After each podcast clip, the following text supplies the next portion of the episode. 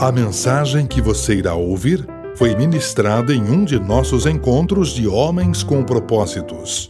Acesse nosso site www.homenscompropósitos.com.br e conheça-nos. Agradecemos sua visita.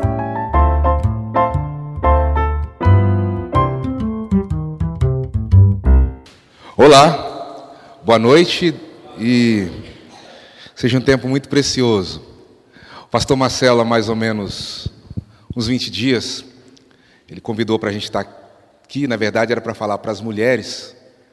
E ele falou: Ó, oh, eu vou lá para a sua terra, para as Minas Gerais, eu sou mineiro. E eu falei: Eu topo, desde que você traga para mim uma batida. Ele falou: Mas, pastor, você está bebendo?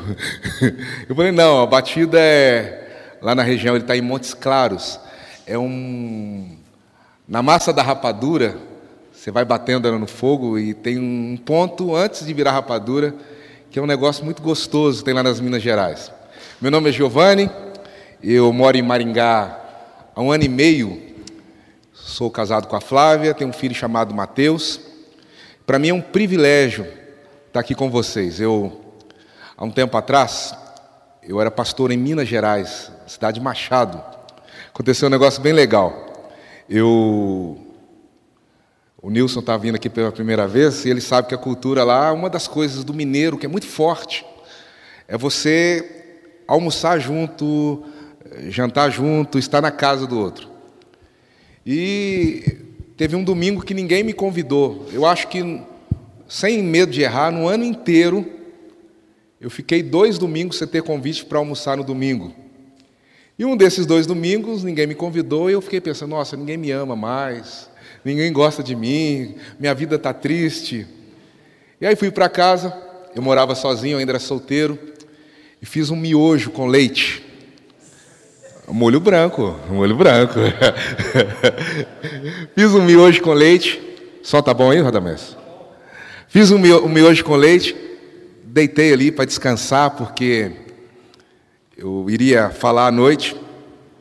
E aí estou descansando, 15 para uma, meio-dia e meia. Aí de repente o telefone toca, uma jovem senhora chorando no telefone. Pastor, minha mãe gostava muito de ouvir na rádio e ela morreu. E eu gostaria que o senhor viesse aqui falar no velório dela. Eu fui, coloquei a roupa assim, fui correndo para o cemitério municipal, lotado de gente. Aí tomei o cuidado de cumprimentar todo mundo, todo mundo. E na minha cabeça assim, olha, ele vai. Aí ela falou, ó, vem rápido, para a gente, o senhor fala, a gente enterra. Aí cumprimentei todo mundo e nada de me chamar para falar. De repente fui lá, olhei no nome da defunta, fiquei lá decorando, né, repetindo o nome da defunta. Decorei o nome da defunta, de repente fui para o lado do caixão. Aí, gente, me apresentei e fiz mal moral com a defunta. Ela era muito boa, me ouvia. Sabe aquele negócio assim? Você fala, ah, porque. E a gente que prega, tem dia que sai legal. E tem dia que sai mais ou menos, e tem dia que sai ruim. Aquele dia foi legal, você acredita? No velório, nunca na minha vida alguém chegou no meu velório, no velório e falou: ah, muito obrigado, foi muito legal. E eu estava lá e falei tudo, dever cumprido. Aí fui para casa. Quando eu chego no portão de casa, o telefone tocando. Eu atendo o telefone. Pastor, você não vai vir, não, nós estamos te esperando até agora. Eu fui no velório errado. Hoje eu não estou no lugar errado, tá bom? E eu queria, assim, compartilhar com você. E eu quero ser instrumento, assim, para a gente conversar sobre verdades espirituais. Você tem o papelzinho em mãos, por favor. Nós vamos ler João 9, de 1 a 9. Ao passar, Jesus viu um cego de nascença. Seus discípulos lhe perguntaram: Mestre, quem pecou? Este homem ou seus pais? Para que ele nascesse cego. Disse Jesus: Nem ele nem seus pais pecaram, mas isto aconteceu para que a obra de Deus se manifestasse na vida dele. Presta atenção nisso, é muito sério. Enquanto é dia, precisamos realizar a obra daquele que me enviou. A noite se aproxima, quando ninguém pode trabalhar. Enquanto estou no mundo, sou a luz do mundo. Tendo dito isso, cuspiu no chão, misturou terra com saliva e aplicou aos olhos do homem. Então disse-lhe: Vá lavar-se no tanque de Siloé, que significa enviado. O homem foi, lavou-se e voltou, voltou vendo. Seus vizinhos e os que anteriormente o tinham visto, mendigando, perguntaram: Não é este o homem que ficava sentado, mendigando? Alguns afirmavam que era ele. Outros diziam, diziam: Não, mas parece com ele. Ele próprio insistia: Sou eu mesmo. Que Deus nos abençoe pela palavra dele. É, o pastor Marcelo Gomes, ele escreveu um livro chamado Viver é uma Arte. Esse livro já está esgotado. E esse livro, ele coloca uma frase que ela é muito legal. Se a certeza do futuro não iluminar o presente, as angústias do passado o encherão de trevas. Olha que profundo. Se a certeza do futuro não alumiar, não jogar luz no seu presente, não fazer com que o seu presente seja mais claro, que as engrenagens do seu presente se encaixem, há grande possibilidade que angústias, situações do seu passado, que todos temos, possam se transformar em densas trevas, em situações e momentos que vão prender você, que vão amarrar você, que vão ser situações pesadas para a sua vida. Isso é muito sério, porque isso é uma verdade, porque todos nós, se não cuidarmos com o nosso passado, nós podemos ficar presos no presente e não conseguirmos vislumbrar o futuro. Há uma grande possibilidade do nosso passado ser uma corrente na nossa vida.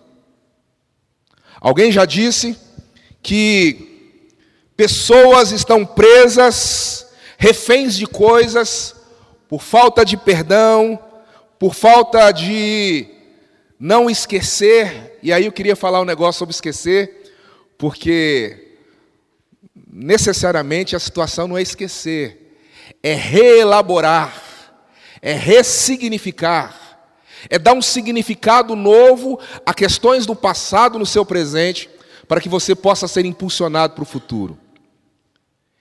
E alguém perguntou assim, mas como que eu esqueço meus traumas, minhas dores, aquelas sequelas que carrego até hoje do meu passado, de abuso, de abandono, de tristeza, de situações que eu não tenho liberdade de falar com outra pessoa.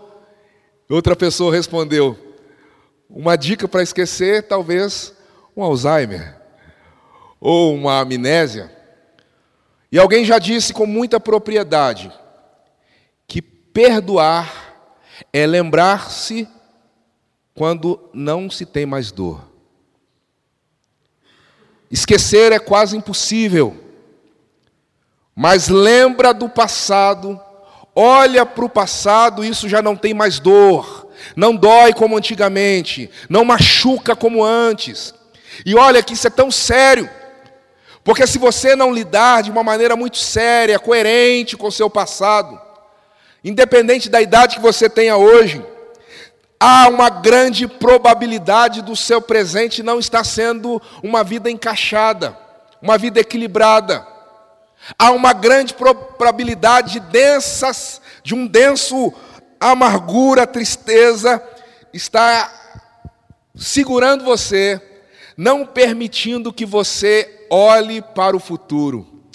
Um grande pensador já disse, e eu concordo com ele, que quem não olha para o futuro parou de sonhar, e quem parou de sonhar começou a morrer.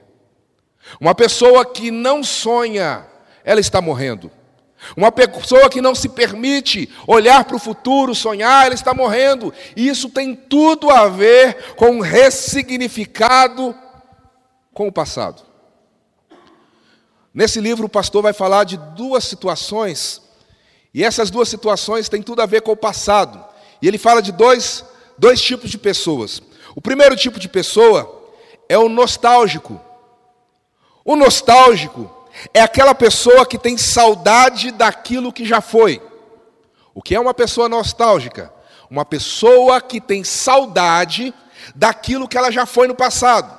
Explica mais. Aquela pessoa que tem saudade de alguma coisa que já aconteceu. É típico do nostálgico dizer assim: quando eu era criancinha pequena lá em Barbacena, é tipo do nostálgico ter, assim, falar assim: olha, na minha época, no meu tempo, é aquilo que era tempo bom, aquele que era momento bom. Geralmente o nostálgico, ele é saudosista, que ele sempre vai dizer que, é, possivelmente linkado a um momento gostoso, seja da infância, adolescência, ou da vida, aqueles momentos legais, ele sempre vai comparar esses momentos legais com outros momentos de crise. Então, é o tipo do, da situação do pessoa que foi muito impactada quando adolescente ia para para casa da avó e tinha aquele bolo de fubá com, com queijo no meio, e aí ele gostava daquele cheiro, encantava, e aí quando ele vê o, o bolo de hoje, não, bolo bom era da minha avó, comida boa era lá da minha avó.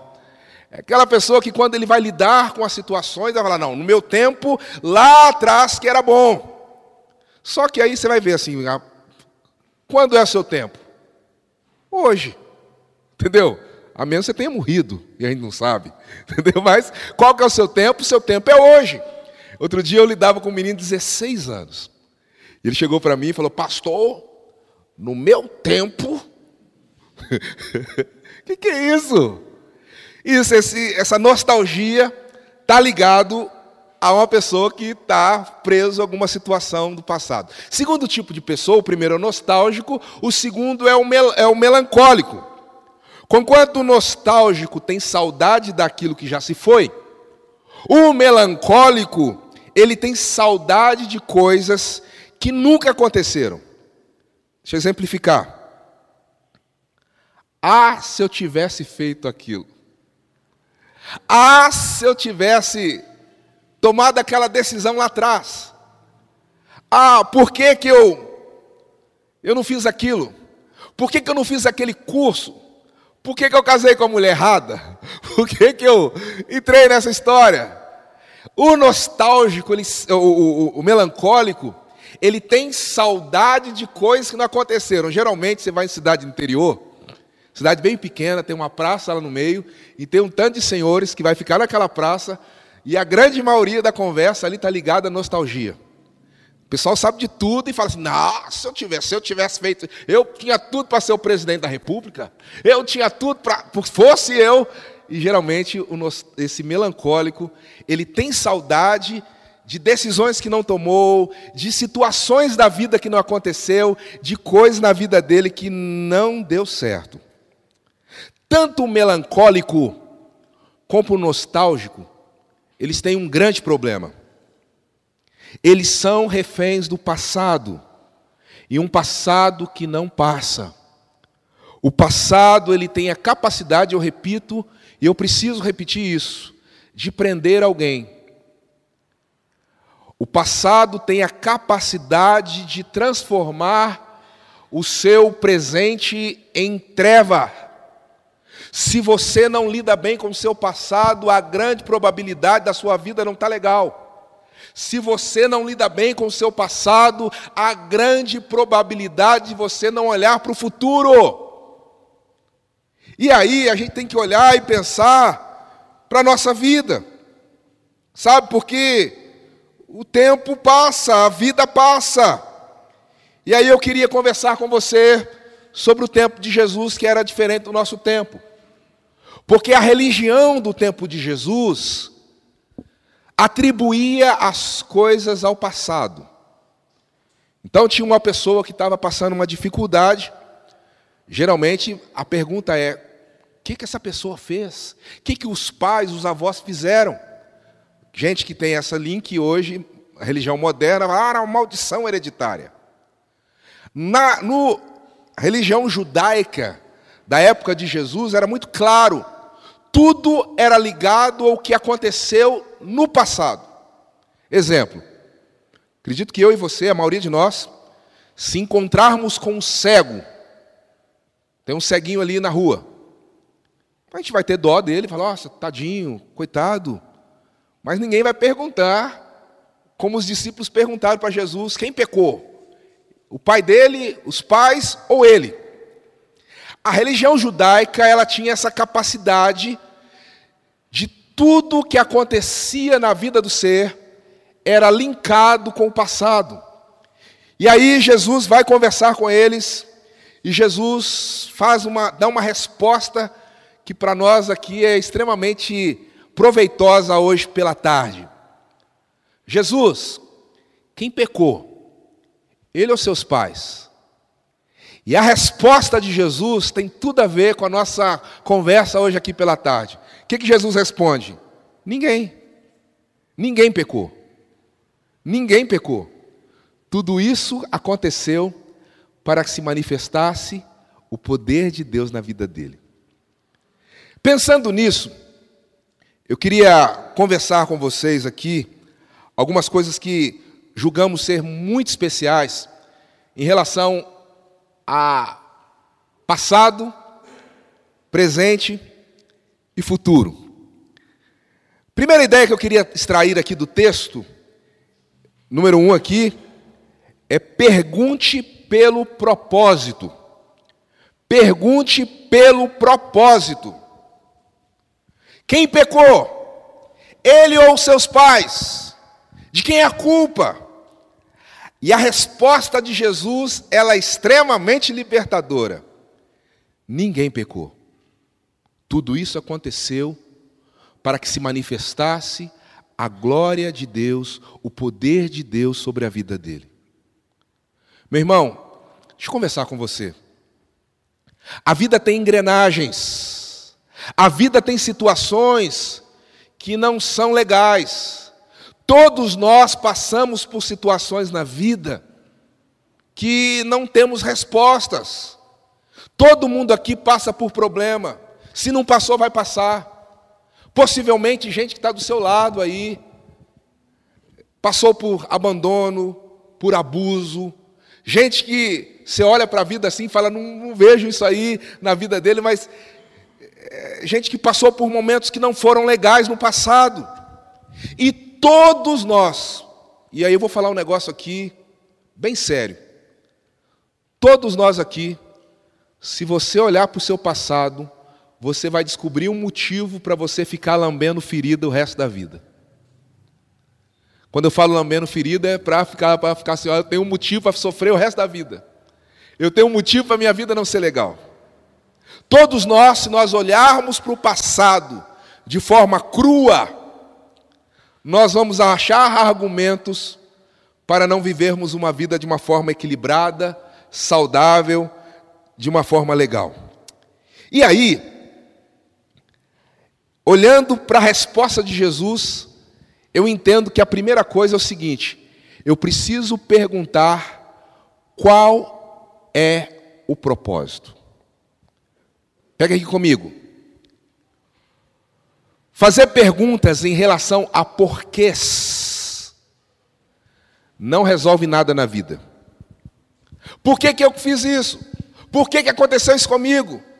Uma pessoa sai daqui, ou vamos tirar uma pessoa X, ela vai para um, o espelho, e ela está de frente ao espelho, e de frente ao espelho ela começa, descobre um caroço, e naquele caroço ela fica preocupada, vai até um médico, o médico fala assim: olha, você tem um linfoma, um câncer. E a primeira atitude dessa pessoa fala: não, pra que, por que, que eu fiz isso? Será que eu chutei a santa? Será que eu, eu bati na minha mãe? Será porque eu não dei esmola para aquele mendigo aquele dia? Será porque é, é, a culpa aí vai procurando culpa e alguém para colocar a culpa. Resolve? Não. Se esse homem tivesse pecado, e é uma pergunta aqui que não é muito inteligente, quem pecou? Porque todo mundo sabe que todo mundo pecou. Pecou ou não pecou? A pergunta mais inteligente seria: quem não pecou? E aí um ou dois doidos falaram: ah, eu não pequei, entendeu? Mas esse cara pecou sim, os pais deles pecaram, mas o fato dele estar passando por aquele cegueira, aquela situação difícil para ele, não era por causa do pecado era para que se manifestasse a glória de Deus, o poder de Deus sobre a vida dele. O que, que é isso? Porquês não resolvem. A pergunta é: para quê? Qual o propósito de Deus nisso? Por que, que Deus permitiu acontecer isso? Por que, que eu estou passando? Para que, que Deus quer que eu passe por isso? Exemplo: seu casamento não está legal, está um afastamento, passando por um momento de frieza. E aí a pergunta, ah, por que eu ah, vou ter que separar? Por quê? A pergunta é assim, por que, que Deus confirmou estarmos juntos? Por que que para que, que Deus nos abençoou tanto? Para que, que nós somos tão abençoados por Deus como história até aqui? Porque o colocar culpa no outro é infantil. O colocar a situação, a responsabilidade sobre alguém não é legal. Jesus chama a responsabilidade falando assim: olha, tem que se entender qual é o propósito de Deus. No caso desse cego, o propósito era para que manifestasse o poder de Deus sobre a vida dele. Na sua vida, quando você para para pensar, é a pergunta que te faço: qual é o propósito de Deus na sua vida? Eu sou um sonhador compulsivo. E a maioria das vezes eu sonho de olho aberto andando. E um dia desse eu sonhei que eu tinha morrido. E eu não sei se eu tinha encontrado, cheguei no céu, e eu não sei se eu estava conversando com o anjo ou conversando com Jesus. O fato é que nesse sonho meu, minhas ideias que não estavam muito normal da cabeça, eu tinha morrido. E aí, de repente, eu cheguei com uma folha de papel assim, Cheguei para o anjo e falei assim: Olha, tá vendo esse, tudo aqui? Foi tudo que eu vivi na terra. O anjo olhou para mim, isso é sonho, tá? Não é verdade, entendeu? Mostrou uma parede daquele tamanho assim, com letras pequenas, e falou assim: Olha, aquilo ali era tudo que Deus gostaria que você tivesse vivido lá na terra. Esse pensamento veio à cabeça e eu fiquei numa frustração tão grande. Porque eu comecei a perguntar para mim mesmo: se Deus tem um propósito na minha vida, se eu não, não nasci por acaso, que a minha vida não foi um acidente, que eu creio num Deus que é criador e a Bíblia me afirma isso, a nossa vida é uma vida que tem engrenagens de Deus. Imagina você viver sem um propósito maior. Você viver sem um significado maior.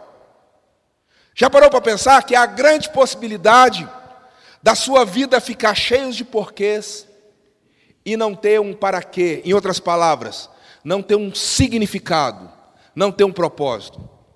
Já parou para pensar que há grande probabilidade de você estar preso no seu passado, amarrado no seu passado e não viver o presente de uma forma leve, tranquila, de uma forma coerente, de uma forma equilibrada, de uma forma que vale a pena falar assim: que legal. A ideia então é o seguinte: entender quais são os propósitos, entender qual é o projeto na minha vida e por que, que eu estou vivendo isso. Segunda ideia, aproveitar as oportunidades. É tão legal que o texto fala assim: olha, Enquanto é dia, precisamos realizar a obra daquele que me enviou. A noite se aproxima quando ninguém pode trabalhar. E aí ele vai falando assim: enquanto é dia, precisamos realizar a obra daquele que me enviou. Precisamos trabalhar. Há um significado aqui, que o texto está falando assim: não fique preso no passado e pensamentos do passado. É como se Jesus estivesse falando para aqueles discípulos assim: ó, vai para frente, Não para não, vai para frente, levanta a cabeça, vai trabalhar, vai, vai, vai investir na sua vida. Não fica parado esperando a banda passar. Não fica esperado, esperando o Temer sair, a Dilma voltar, ou aquilo que vai acontecer. Não fica esperando e colocando, entendendo que é o governo que vai mudar a sua vida. Aproveite as oportunidades. Permita-me falar uma experiência própria. Eu fui abandonado pela minha mãe com sete anos de idade. Morava numa favela e, você tem ideia, a casa que a gente morava, a água entrava pela porta da cozinha e saía pela porta da sala. Só que era água de chuva. Só que a água não vinha só água de enxurrada, vinha o esgoto dos vizinhos. Qualquer chuva que tinha, aqueles pedaços de quibe, que não pega bem falar. vinha. E na nossa infância foi marcada por. Eu peguei várias doenças por falta de higiene dentro de casa. Eu não conheci meu pai. Meu avô morreu de cirrose em casa por causa de bebida. Meu tio morreu de cirrose por causa de bebida. Minha mãe era alcoólatra. Meu pai era alcoólatra. Com 13 anos, minha mãe casou-se com outro homem. E ele tinha nove filhos dentro de casa. A ex-esposa dele morreu de tanto apanhar. E os filhos todos revoltados com tudo e com todos. Eu era o mais novo e acredito que você imagine quem é que apanhava dentro de casa. Eu fiz xixi na cama até 18 anos. Até 18 anos eu fiz xixi na cama. Eu ouvia a voz do meu padrasto, que era um homem muito mal. E eu fazia xixi nas calças. Não poucas vezes, quando eu fazia xixi na cama, não era porque eu era porco, como me chamavam.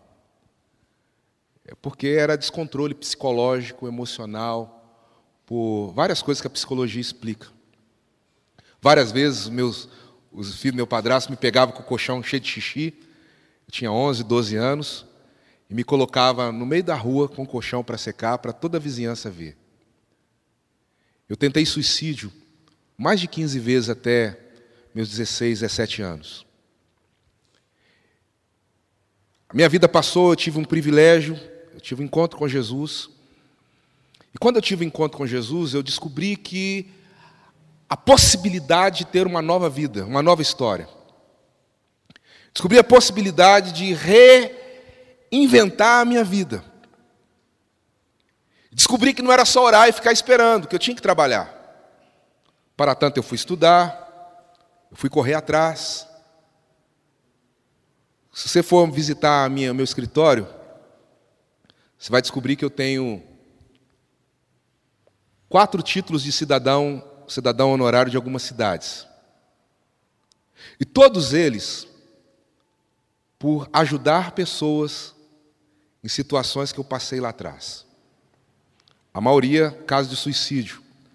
O último que eu recebi foi aqui em Marialva, uma moção de aplausos, que é um prêmio que a prefeitura dá para alguém, por causa do trabalho que a gente fazia na cidade de prevenção, de valorização da vida.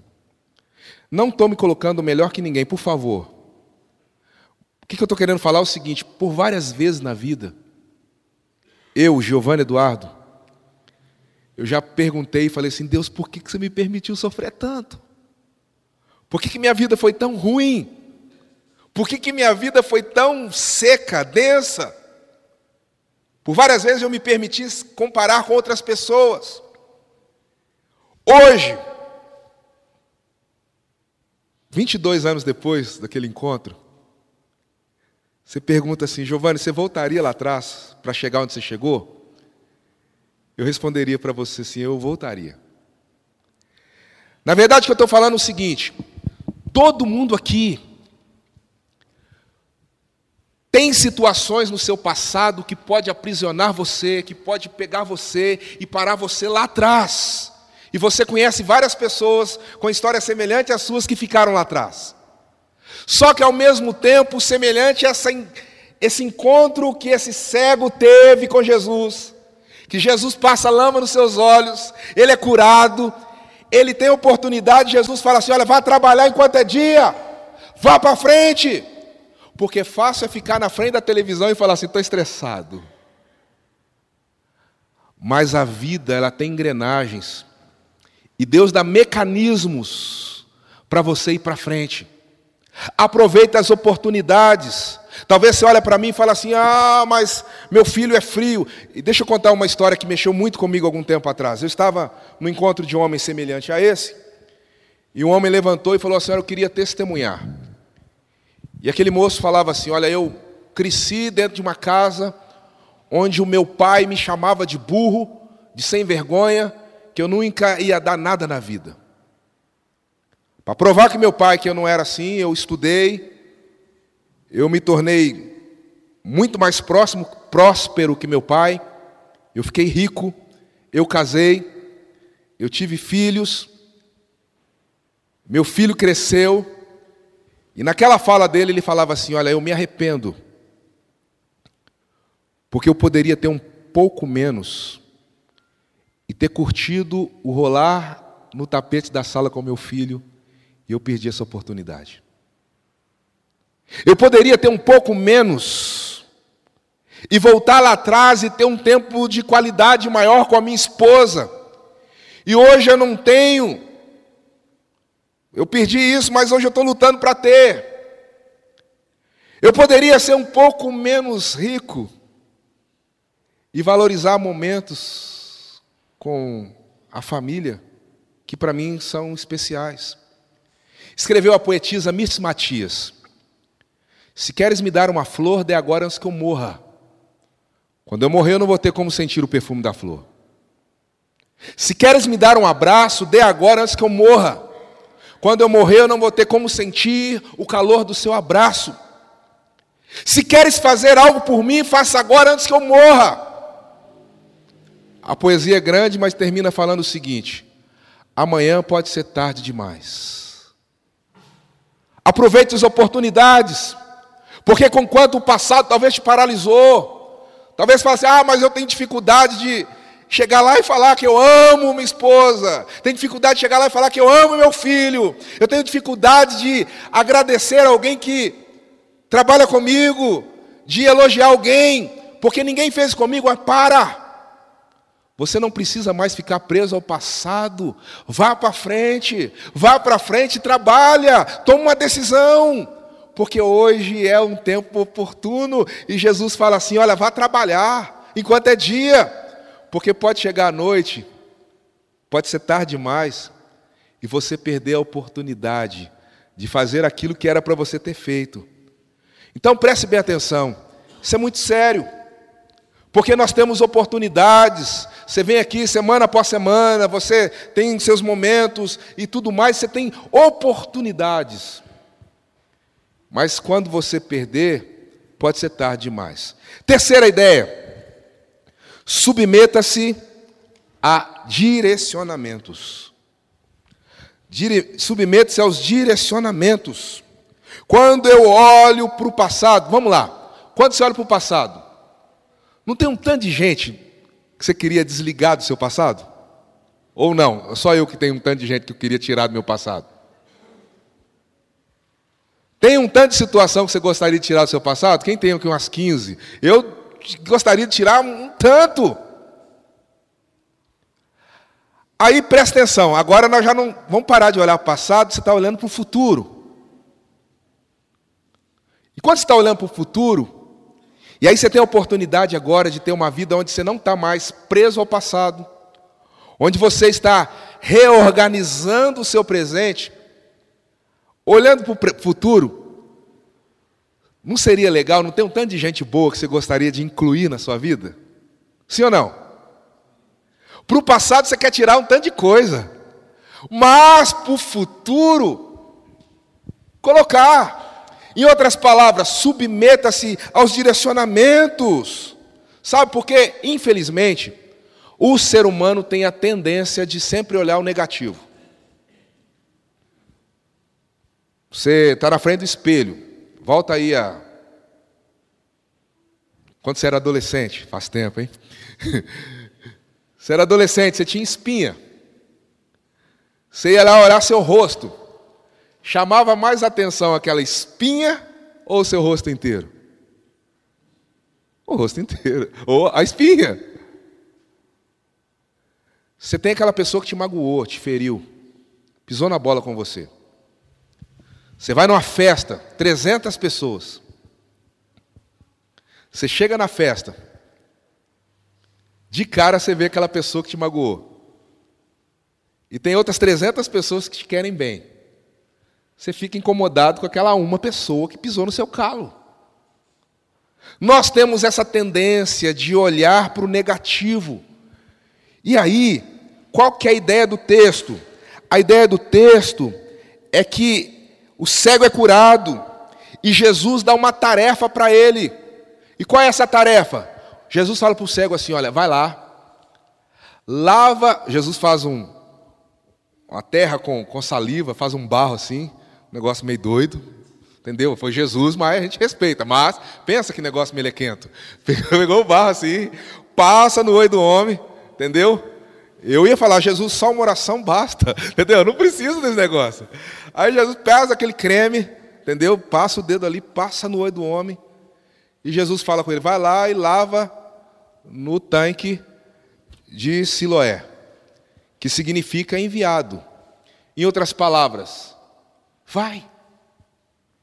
Vai. Vai. Jesus está falando assim: olha, você é cego, era mendigo, mas agora está na hora, você está vendo? Vai. Talvez sua vida está parada. E acredito que o texto está falando assim: olha, não para não, vai para frente, vai estudar, vai correr atrás, dá o seu melhor, coloque seu coração. Contei aqui hoje pela tarde para as mulheres um exemplo que eu tenho de que para mim é extremamente nobre. Minha mãe tem, vai fazer agora em agosto 70 anos. Com 55 anos, minha mãe voltou a estudar. Estou falando de uma pessoa que eu já falei um pouquinho aqui das características dela, guria mesmo. Com 55 anos, ela volta a estudar, faz um curso na área de enfermagem e minha mãe passa em oitavo lugar no concurso de enfermagem em Belo Horizonte. Olha que legal, porque ela entendeu assim, ó, não fica parada não, vai. Entendeu? Tanta gente já começou, ah, eu vou fazer um curso, eu vou correr atrás, eu vou aprender violão, vou não come... vai, não para não. Assuma e vai para frente. Quarto, para terminar, assuma a sua história. Olha como é que o texto termina. Ele foi curado. Aí alguns afirmavam que era ele, e outros diziam: não é aquele que ficava mendigando. E o pessoal falava assim: ele próprio. A última frase aqui do texto, ele responde e fala assim: sou eu mesmo. Assuma a sua história. Assuma a sua história. Eu já falei e repito. Se eu pudesse, e eu estou falando da minha vida, e acredito que é um direcionamento para a sua vida. Tudo que você é hoje, tudo que você vive hoje, foram por causas de coisas que aconteceram no seu passado. Não perca nada. Porque talvez aquelas áreas você fala assim, oh, se eu pudesse tirar isso, tirar isso, tirar isso, eu tiraria. Talvez seriam, se tivesse tirado algumas coisas, você não chegaria aonde você chegou. Lembra de José do Egito? José do Egito, ele foi traído pelos irmãos e os irmãos o vendem como escravo. Ele é escravo na casa de Potifar, a mulher do Potifar arma para ele e ele vai para a cadeia. E na cadeia ele tinha tudo para falar assim: "Nossa, minha vida é ruim, tudo tudo dá ruim para mim, nada dá legal para mim". Só que lá, mesmo na cadeia, ele continua com o coração firme. E uma coisa muito interessante que o pastor Marcelo fala no livro dele, que é o seguinte: o José estava mais perto do trono na cadeia do que na casa dos seus pais. Às vezes, situações que nós olhamos para a vida falando, não, não está legal, não foi legal. Talvez aquilo que não foi legal foi aquilo que te fez ser o que você é hoje. Aquilo que não foi legal, talvez aquilo que te fez chegar aonde você chegou hoje. Esse cego fala assim: sou eu mesmo, eu sei quem eu sou, eu sei quem eu sou. Tem um, um rapaz que eu gosto de ler, o livro dele chama A Grande Visão, Ben Carson. Ben Carson, Benjamin Carson, fizeram até um filme com ele, o filme chama Mãos Talentosas. Ele é o médico mais famoso do planeta nos últimos 20 anos. Ele faz cirurgia de crianças siamesas e que nascem com o crânio colado no outro. Hoje ele é ministro da habitação dos Estados Unidos e ele teve a oportunidade de falar na posse de todos os últimos cinco presidentes dos Estados Unidos. Na posse do último presidente, ele falava, onde o mundo todo assistiu, e o Ben Carson falava assim: olha, o mundo não está precisando de armamento nem de homens poderosos. O mundo está precisando de Deus, de significado, de Deus que dá um significado para a vida. Ben Carson, homem muito legal e porque uma das coisas bem legais na vida dele, que a mãe dele que ensinou a ler era analfabeta. Ele estava na escola, não ia bem, e aí ela cobrava que ele fizesse resumo e ela ficava olhando assim, esse não está legal, e colocava o dedo assim, só que ela não sabia ler. E ela cobrava que ele fizesse resumo dos livros toda semana. E esse cara estudou, cresceu e foi muito longe. Olha só, vamos falar aqui sobre o personagem dessa semana, Victor Franklin. Victor Franklin, ele ficou três anos no campo de concentração. E ali levado ao campo de concentração, esse homem ele sofre muito, porque durante três anos a esposa é trazida para ali e a esposa dele é assassinada no campo de concentração também. Por três anos, comendo todo dia. E aí ele é transferido para Auschwitz, que era o lugar que o pessoal narra, um dos lugares piores que a humanidade já conheceu de sofrimento humano. Ele, três anos com a mesma roupa, com a mesma bota, três anos comendo a mesma sopa todo dia, três anos onde a expectativa que ele tinha de vida todo dia ele que já era um psicanalista, é um dia que ele encontrasse uma batata, porque a sopa não tinha batata e ele queria comer batata. E por três anos Auschwitz ele sofre muito. E como psicanalista, ele escreve ali livros que até hoje abençoa muita gente, que é livro muito legal. E ele vendo pessoas morrendo, ele se torna um dos maiores psicoterapeutas da história. E aí o Victor Franco ele fala assim para nós: se é que a vida tem sentido, também o sofrimento necessariamente o terá. Em outras palavras, dê um significado para aquelas coisas que aconteceu na sua vida. Dê um ressignifique a sua vida, porque o sofrimento na nossa vida não é em vão. Tudo tem um propósito. Pense em um propósito que seu sofrimento pode ter. Traga à memória situações que não foram legais na sua vida e compare aquelas questões do passado com o seu presente e como isso pode impulsionar o seu futuro. Então, pare de lamentar o passado e comece a aproveitar as oportunidades para ser uma pessoa melhor. Queria orar com você. Se puder ficar de pé por favor.